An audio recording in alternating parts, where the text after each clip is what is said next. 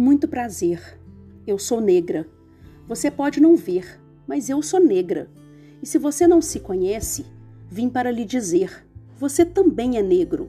Mesmo sem perceber ou ignorando nossa história, somos todos negros. Somos negros, cor de terra, cor de cuia, pardos, mulatos, azulados, clareados, brancos, amarelados, desbotados, bronzeados, somos todos as misturas dos tons da nossa gente, com olhos grandes, puxados ou arregalados, olhos castanhos, pretos, verdes, azuis, com todas as cores brilhantes no olhar.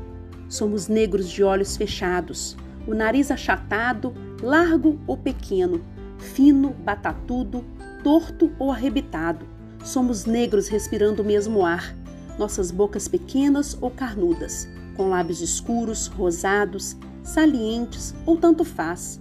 Somos negros na fala, nos beijos, nos gritos e nas lutas.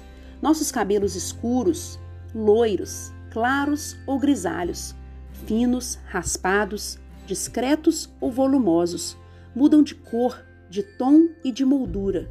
Cabelos duros, lisos ou alisados, crespos ou encaracolados, Somos negros na raiz e na beleza de todos os cabelos, nas religiões, nas culturas, nas músicas, nas roupas, nos trabalhos, nas crenças, no gingado dos pés e na palma das mãos.